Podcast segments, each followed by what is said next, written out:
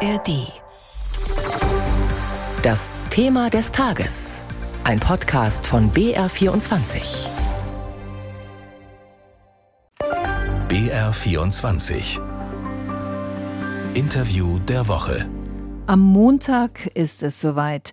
Dann soll Christiane Benner als erste Frau zur Chefin der IG Metall gewählt werden. Die 55-Jährige hat viel vor an der Spitze der mächtigen und bislang von Männern dominierten Industriegewerkschaft. Was genau, das hat Christiane Benner im BR24 Interview der Woche skizziert. Birgit Habrath hat mit ihr gesprochen. Frau Benner, ärgert es Sie, dass Ihre Nominierung deshalb für Aufsehen so sorgt und weniger Ihre Fähigkeiten? Sagen wir es mal positiv. Es gibt eine Menge Frauen, die mich ansprechen und sagen, dass sie sich freuen, dass ich das jetzt mache, weil sie sagen, das ist für sie irgendwie schön, dass man sieht, dass eine Frau das an die Spitze schaffen kann, der IG Metall. 55 Jahre und studierte Soziologin. Die Angaben findet man in ihrem Lebenslauf auf der Homepage der IG Metall. Also nicht mehr der Stallgeruch durch eine Lehre, die früher ja Gewerkschaftsbosse fast schon aufweisen mussten, um gewählt zu werden. Hat sich da etwas im Verständnis zu dieser Führungsposition in der IG Metall verändert? Ich denke ja. Natürlich Diplom-Soziologin, mein höchster Bildungsabschluss. Aber ich habe ja nach dem Abitur erstmal eine Ausbildung gemacht im Maschinenbauunternehmen in Darmstadt. Ich bin jetzt keine Werkzeugmacherin, bin dafür aber Fremdsprachenkorrespondentin und habe in der Auswuchttechnologie gearbeitet und ich kann auswuchten. Ich kann auf sich drehende Teile Wuchtkit kleben oder konnte was wegnehmen, sodass alles schön geschmeidig rund lief.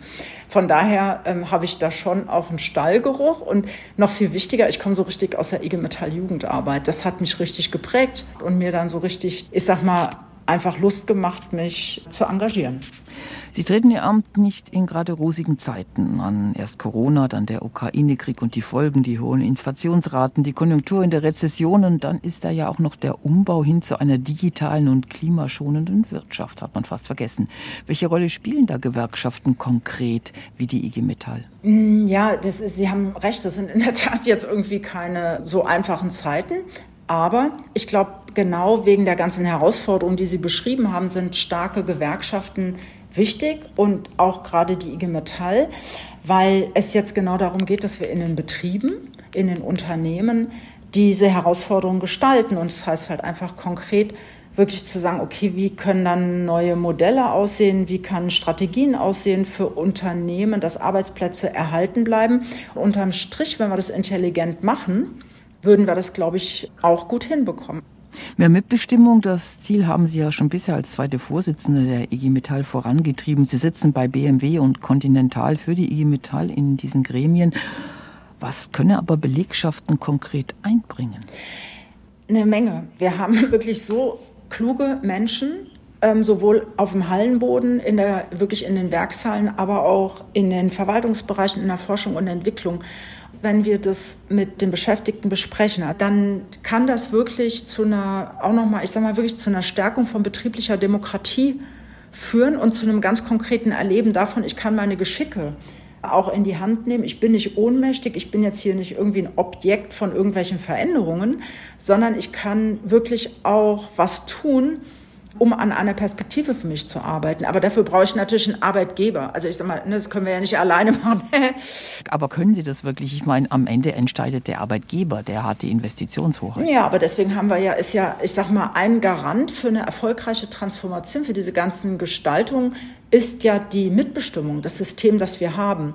Aber wir brauchen, wir haben halt in einigen Unternehmen doch die Erfahrung, dass wir nicht richtig in diesen Prozess mit den Arbeitgebern kommen auf Augenhöhe, um genau über diese Perspektiven zu reden und zu diskutieren, dass es auch ernst genommen wird. Und da bräuchten wir eine Weiterentwicklung unserer Möglichkeiten. Das heißt auch, genau in diesen strategischen Fragen, ich meine, es ist Teufelszeug für die Arbeitgeber, das weiß ich, aber ich glaube, es lohnt sich da nochmal drüber nachzudenken, weil es steht gerade so viel zur Diskussion, es ist so viel im Umbruch, so viel in Veränderung, da nochmal stärker vor die Welle zu kommen und zusammen zu überlegen, wie richtet sich unser Unternehmen Richtung Zukunft aus und wie nehmen wir möglichst viele Beschäftigte mit. Und ich glaube, dann hätten wir Zuversicht, wir haben positive Perspektiven, hätten damit eine positive Erfahrung auch von Demokratie im Betrieb, das ist wichtig. Und ich glaube, das würde uns gesellschaftlich auch stärken, was so eine positive Haltung zur Veränderung, zur Demokratie und zu all dem, was ansteht, anbelangt. Aber mitreden ist ja noch was anderes als mitbestimmen wollen. Eben, wir haben die Erfahrung gemacht, mit unserem Mitreden ist es dann manchmal so gewesen, dass wir irgendwie uns mit den Beschäftigten, mit den schlauen Facharbeitern gute Sachen wirklich überlegt haben, was wir machen können. Wir haben auch Qualifizierungsplanung gemacht. Und der Arbeitgeber ist wirklich passiert, hat einfach ein Ei drüber geschlagen. Hat gesagt, das ist irgendwie ein netter Vorschlag für die Fortführung dieses Werkes, aber wir haben andere Pläne, äh, Bereinigung von unserer Werkestruktur und wir gehen jetzt mit der Produktion Richtung Osten zum Beispiel. Und dann sind wir da wirklich mit den Möglichkeiten, die wir im Moment haben, sehr im kurzen Gras und deswegen wollen wir dort eine Weiterentwicklung und wollen von Mitreden zur Mitbestimmung.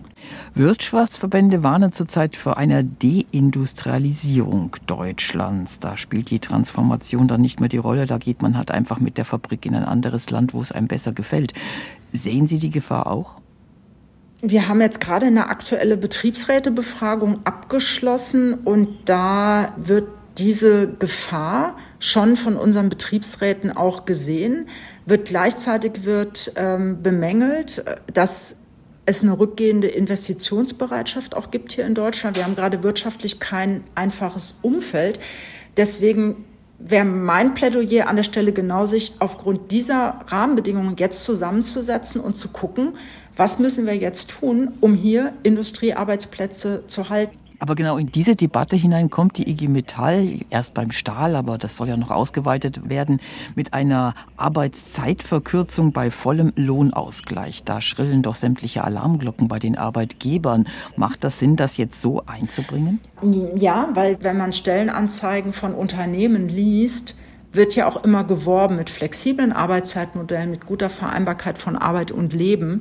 Und insgesamt müssen auch die Arbeitgeberverbände da schauen, was können wir bieten, damit Industriearbeit wieder attraktiv wird und damit wir schon auch den Wünschen der Menschen ein Stück entsprechen. Ich kann das bemängeln, kann ich tun, hilft aber nichts. Ich will ja gute Leute für Industriearbeitsplätze und auch für Arbeitsplätze in der Metall- und Elektroindustrie und auch im Handwerk gewinnen und begeistern. Und da muss ich mir auch was einfallen lassen, was die Punkte Arbeitszeitsouveränität anbelangt. Und da kann der Beitrag einer 32-Stunden-Woche einer sein. Frau Benner, noch eine gesellschaftspolitische Frage. Sie sind Mitglied der SPD. Die Gewerkschaftsmitglieder insgesamt geben, das haben auch die Landtagswahlen in Bayern und Hessen gezeigt, mehr noch als der Schnitt ihre Stimme rechtspolitischen Parteien wie die AfD.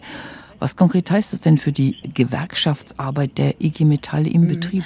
Ich glaube, es geht genau darum, in den Feldern, nämlich empfundene soziale Ungerechtigkeit und wirtschaftliche Unsicherheit. Das sind genau unsere Handlungsfelder. Und da geht es genau darum, diese Umbrüche zu gestalten, beziehungsweise den Menschen in diesen als unsicher empfundenen Zeiten die möglichste Sicherheit zu geben. Und das wirklich durch Perspektiven, sicheren Arbeitsplatz, zusammen durch diese Transformation durchzukommen und die Chance zu geben, ihre Geschicke in die Hand zu nehmen. Sagt die designierte IG Metall-Chefin Christiane Benner im Interview der Woche auf BR24.